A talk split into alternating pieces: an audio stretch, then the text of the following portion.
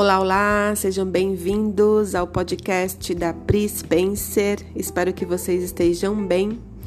Cá estou bem, mas com uma voz um pouco anasalada, como vocês estão percebendo, devido a uma crise de sinusite, gente, que me acometeu aqui durante essa semana.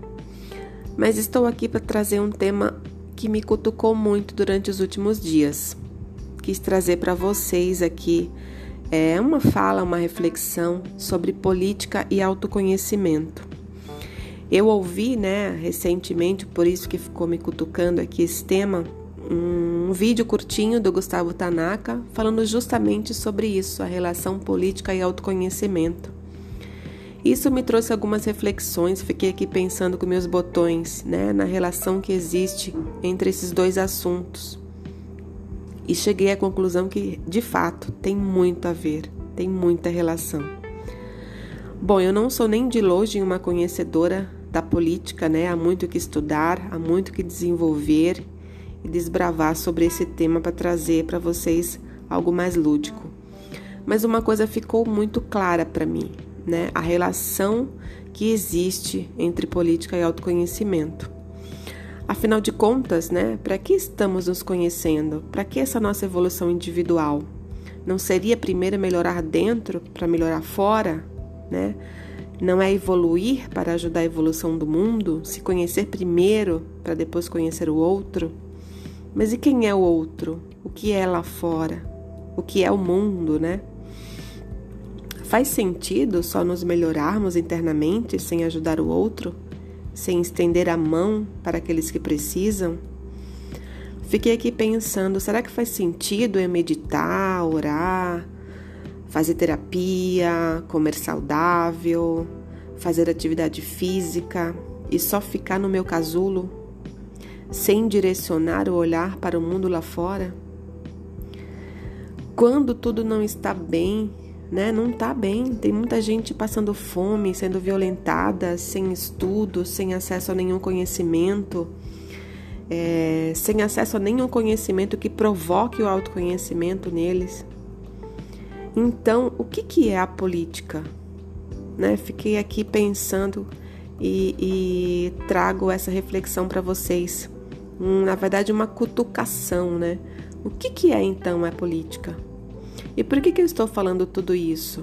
Né? Não é para ser dona da razão, muito pelo contrário, não sou dona da razão, só queria trazer realmente uma reflexão. Né? E muito menos eu quero pedir para que todos pensem de forma semelhante. Né? Vivamos, vivemos numa democracia. Né? Eu apenas realmente gostaria de trazer, de chamar a atenção para essa reflexão.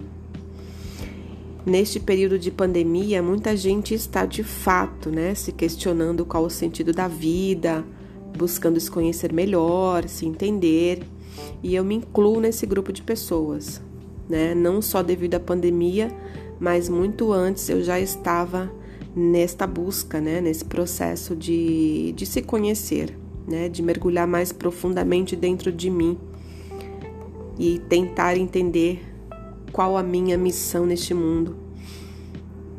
Mas o que, que eu, o que eu vejo é que ainda não acordamos para o real despertar, né? Para a real evolução do ser humano. O que está acontecendo é que, mais uma vez, né, estamos distorcendo, talvez, a razão de tudo isso e continuamos a olhar para o nosso próprio umbigo.